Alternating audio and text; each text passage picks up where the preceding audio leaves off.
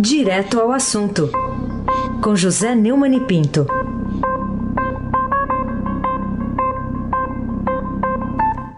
Oi, Neumann, bom dia.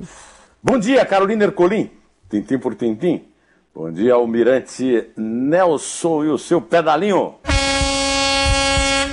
Bom dia, Diego Henrique de Carvalho. Bom dia, Moacir Biasi. Bom dia, Clã Bonfim, Manuel Alice Isadora. Bom dia, melhor ouvinte, ouvinte da Rádio Eldorado 107.3 FM. Carolina Ercolim, tintim por tintim. Que motivos poderiam, ao seu ver, Neumann, ter levado o relator Alexandre de Moraes, do inquérito para investigar e punir críticos do Supremo, negado o pedido da Procuradoria-Geral da República a distingui-lo e, ao estendê-lo até o fim do ano, ainda intervir né, em investigação da Receita Federal, que pesquisou movimentos bancários ali do presidente Dias Toffoli e também do ministro Gilmar Mendes. É, os, o motivo da arrogância, da empáfia, do fato do, do, Supremo não ter controle nenhum. Todos nós somos vítimas da arrogância da, da Receita, todo cidadão. Eu sou um cidadão que tem a obrigação de estar em dia com a Receita, no entanto, vivo recebendo reclamações da Receita, tem que mandar contador lá.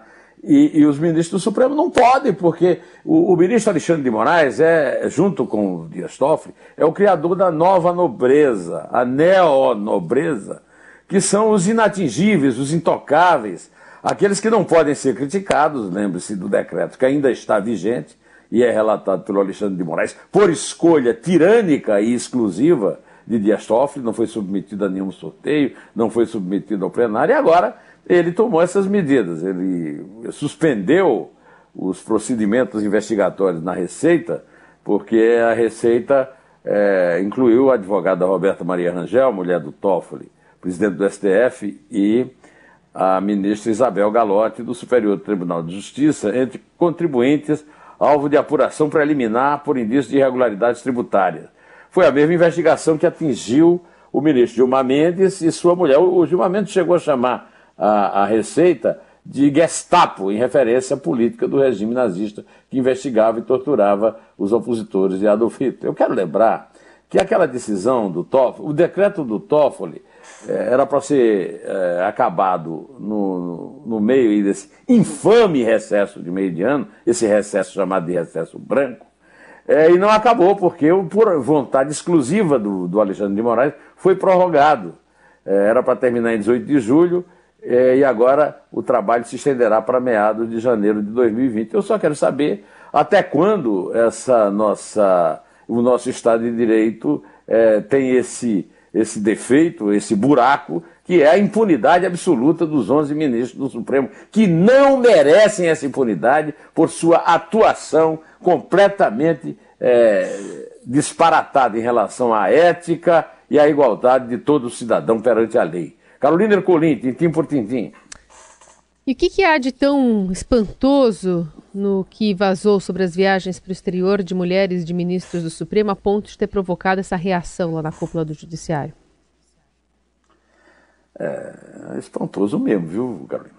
Entre 2009 e 2012, o Supremo Tribunal Federal emitiu pelo menos 48 passagens aéreas internacionais em primeira classe, em nome de mulheres de ministros que integravam a corte naquele período. As informações constam de um relatório elaborado por auditores do Tribunal de Contas da União, foram publicadas com exclusividade ontem pelo site Antagonista e registram que os bilhetes foram comprados na empresa Eurexpress Travel Viagens e Turismo e custaram R$ 629.919,23. Essa a emissão dessas passagens, Carolina, ela ocorreu inclusive em período de festas, quando não há solenidades para que os ministros justifiquem a sua viagem. E isso aí foi mais um motivo para o senhor Alexandre de Moraes exercer o seu minuto Hitler, né? o seu minuto Mussolini, o seu minuto Vargas, o seu minuto Mao Tse Tung, o seu minuto ditador da Suprema Corte, Carolina Ercolim, tintim por tintim. Hoje a gente tem também a repercussão né, de uma decisão do ministro Luiz Fux, também do Supremo, que proibiu a destruição do material apreendido com os quatro suspeitos de hackearem dados de autoridades. Né? É, então, eu queria saber o que importância tem essa decisão do Fux, apesar do Ministério da Justiça já ter admitido que não poderia mesmo indicar é, a destruição dessas provas, né? apesar da fala do ministro Moro. É, não tem sentido destruir prova nenhuma. as provas têm que ficar é, disponíveis. A destruição de provas é, é uma interferência arbitrária e atrabiliária no processo policial. Né? Agora, o, o, o juiz, é, como é que chama ele? O substituto do Valisney, que eu acho que está de férias, é, já tem, prorrogou a prisão dos, dos arararracas, né? Eu mais uma vez cito o neologismo da Corarone, né?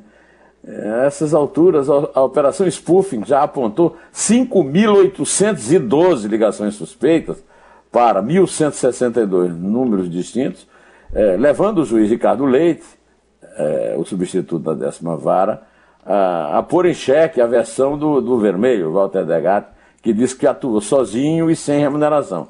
É, com esse volume, não é possível que ele tenha atuado sozinho e que não tenha sido remunerado, até porque esses arararracas, eles são todos picaretas, estelionatários, violadores da lei, e não tem nada desse discurso que eles estão tentando pregar para os tolos, de que eles estão defendendo a Constituição, o rigor do, da, da justiça no, na, no, nos, seus, é, nos seus julgamentos, Carolina Ercolim. Tintim por tintim. Bom, outro assunto para a gente tratar hoje é, tem a ver ainda com o recesso forense que acabou ontem e decisão do ministro Dias Toffoli, que deu, aliás, do ministro Roberto Barroso, que deu 15 dias para o presidente Jair Bolsonaro querendo se explicar né, sobre as declarações a respeito da morte e do desaparecimento político de Fernando de Santa Cruz Oliveira, que é o pai do presidente da OAB. Como é que a gente explica esse se querendo ou se quiser? É, é ridículo, né? É ridículo que você mobilize o Supremo para o Supremo dizer o óbvio. A lei não obriga o Jair Bolsonaro a explicar. Então, é, o, o, o, ministro está fazendo um joguinho de cena, né? Se quiser, querendo, querendo. Me lembra, sabe o quê? O Chaves, né? Sem querer, querendo, né? É, o Bolsonaro apareceu com uma história indefensável é, de que ele sabe, ele não sabe, ninguém sabe como é que foi morto o, o militante. Que aliás está tá em dúvida até se foi militante mesmo, se lutou na luta armada e tal. É, é um pernambucano chamado Fernando Augusto é, de Santa Cruz Oliveira, né? que é o pai do presidente da OAB, é, o Felipe Santa Cruz. É, é, uma, é um bate-boca antigo de 2016 entre o Bolsonaro e o, e o Santa Cruz. E é, esse, essa exumação do Fernando Santa Cruz pelo Bolsonaro, misturando com a Adélio Bispo de Oliveira, é uma coisa completamente fora de nexo. Agora, mais fora de nexo ainda, né, é, é o, o, o, o, Se quiser, se quiser, vai. Se, se quiser, então não, dá um telefonema e diz, presidente, você não quer explicar isso aqui? É, é, é, é o país do Chaves, né? É, estamos em plena ditadura do, do, do Chaves. Carolina Ercolim, tintim por tintim. Falar ainda sobre se você concorda com os críticos da decisão do presidente Bolsonaro e da ministra Damares por terem sido ou por terem decidido trocar esses integrantes, né? A boa parte dos integrantes da Comissão Especial de Mortos e Desaparecidos. Aliás, por militares e por nomes do PSL.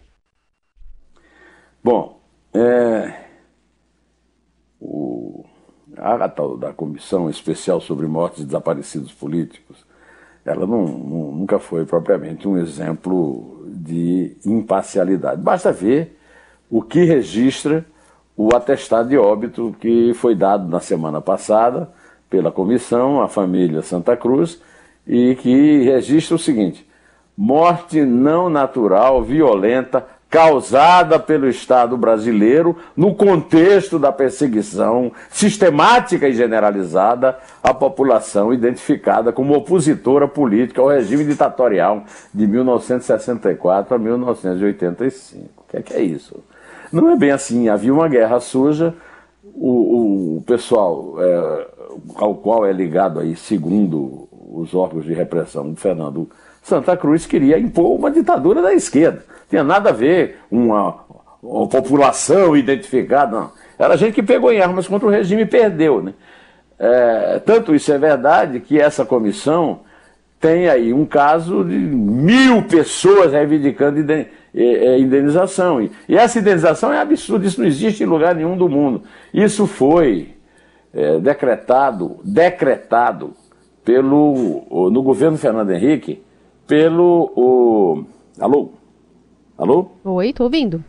Bom, pelo, pelo ministro da, da Justiça da época, que era o, o Nelson Jobim. Nelson Jobim foi ministro da Justiça de Fernando Henrique, foi presidente do Supremo, ele, nomeado para o Supremo pelo Fernando Henrique, e ministro da Defesa do Lula, é, pelo trabalho que ele prestou ao PT. É, o, o Nelson Jobim presta trabalho à velha política há muito tempo.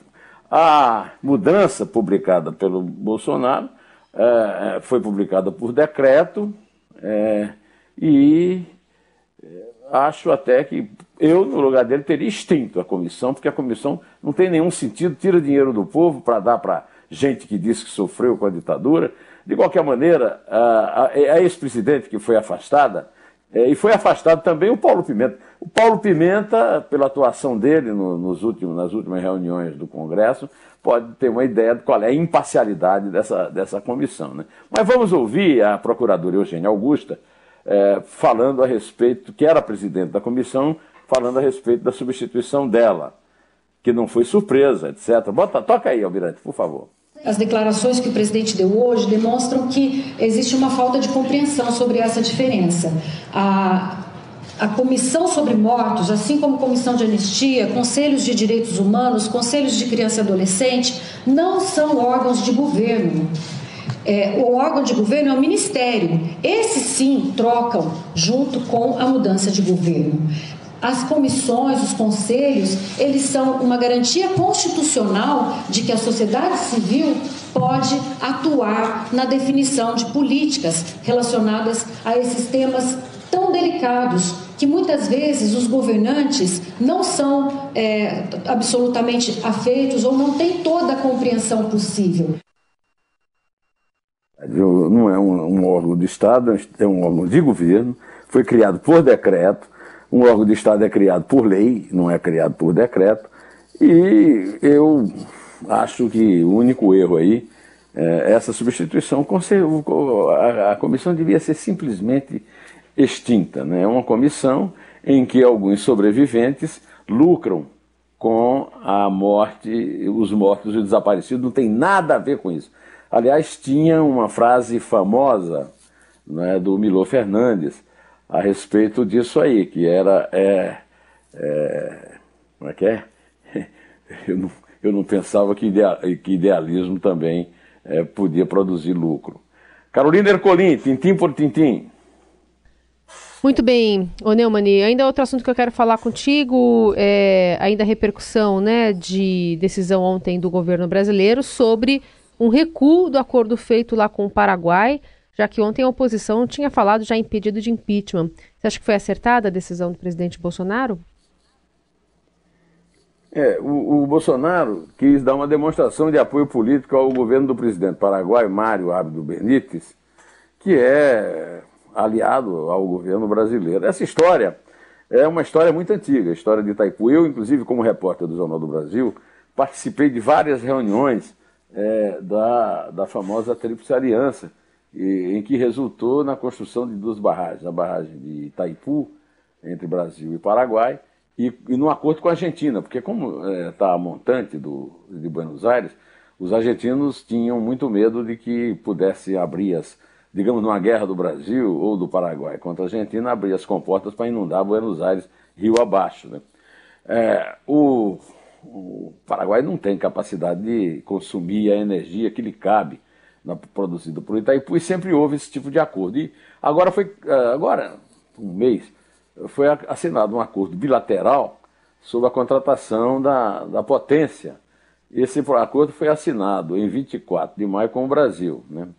A ata foi anulada pelo governo paraguaio e o Bolsonaro é, concordou, o governo brasileiro é, autorizou né, o Mário Abdo Benítez, porque, Carolina, estava havendo um processo de impeachment do presidente, com apoio, inclusive, de parte de deputados de seu partido, congressistas de seu partido, o Partido Colorado, é, querendo derrubá-lo por causa desse acordo que eles consideravam lesivo ao governo paraguai.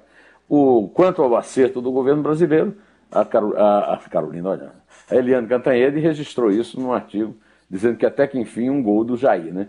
Foi realmente uma, uma atitude mais do que em questão de, de relação de amizade do Jair Bolsonaro com o Mário Abdo Benítez, um gesto de cavalheirismo em relação a um vizinho que é o Paraguai. Já tivemos uma guerra, Brasil, Argentina e Chile contra o Paraguai, mas isso está muito, muito longe. E Itaipu é, é um bom motivo de união entre os dois países vizinhos, Brasil e Paraguai. Carolina Ercolim, tintim por tintim.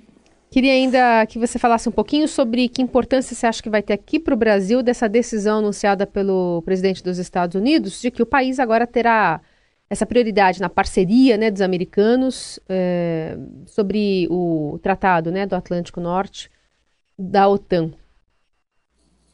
É, OTAN. É isso mesmo, o, Carolina. O, essas, esta semana houve umas notícias razoavelmente positivas na área da economia para o governo Bolsonaro. Né? A primeira delas foi a queda dos juros para 6%, decretada é, pela, pelo Copom, né, é um comitê de política monetária. É, houve também uma recuperação muito, muito lenta na, na indústria, de, na questão do emprego. Agora, a grande notícia que se espera né, é a aprovação em segundo turno da reforma da Previdência. Enquanto isso não acontece, veio essa boa notícia dada pelo próprio Trump, de que o governo dos Estados Unidos designou o Brasil como um aliado preferencial extra Organização do Tratado do Atlântico Norte, OTAN. Isso foi na noite de quarta-feira que foi dada essa, essa notícia. Né? A, a medida foi comunicada ao secretário de Estado americano Mike Pompeo no memorando assinado pelo próprio Trump, afirmando que a designação se destina para os propósitos do ato e do controle de exportações de armas. Né? A promessa havia sido feita por Trump durante a viagem de Bolsonaro a Washington em março deste ano de acordo com o Departamento de Estado, algumas das vantagens de ser um parceiro preferencial incluem a colaboração no desenvolvimento de tecnologias de defesa, o acesso privilegiado à indústria de defesa dos Estados Unidos e um aumento nos intercâmbios militares conjuntos, exercícios e treinamentos, assim como um acesso especial e financiamento para é, um equipamento militar. Sempre de acordo com o Departamento de Estado dos Estados Unidos, a designação é uma decisão tomada pelo presidente Trump fornece um quadro de longo prazo para a cooperação em segurança e defesa. Segundo termos literais do Departamento de Estado, ela reforça a forte relação bilateral em defesa entre os Estados Unidos e o Brasil, ajudando a apoiar o planejamento, a aquisição e o treinamento alinhados. Né? No encontro lá na Casa Branca, o Trump levantou essa possibilidade de seguir em frente com a campanha para que o país se tornasse talvez um aliado da OTAN, o que implicaria sua entrada na organização, mas isso eh, dependeria de um convite feito pelos europeus e não pelos americanos. Carolina Ercolim, tintim por tintim. E o que você tem a dizer sobre o fato de ter agora terminado né, o recesso branco, o segundo semestre do Legislativo, já ter levado à Câmara um quórum de três deputados? Um, dois, três. Aliás, é uma boa ocasião para a gente contar daqui a pouco, né? é. Quantos, ô Carolina, quantos deputados tinha? Isso. Ah, você diz três, eu digo dois. Isso. Então, é o fim da picada, né, Carolina? Primeiro, porque esse recesso branco é um vexame. É uma vergonha. Carolina, você tem duas férias por ano? Não. O Raice está gozando as suas segundas férias?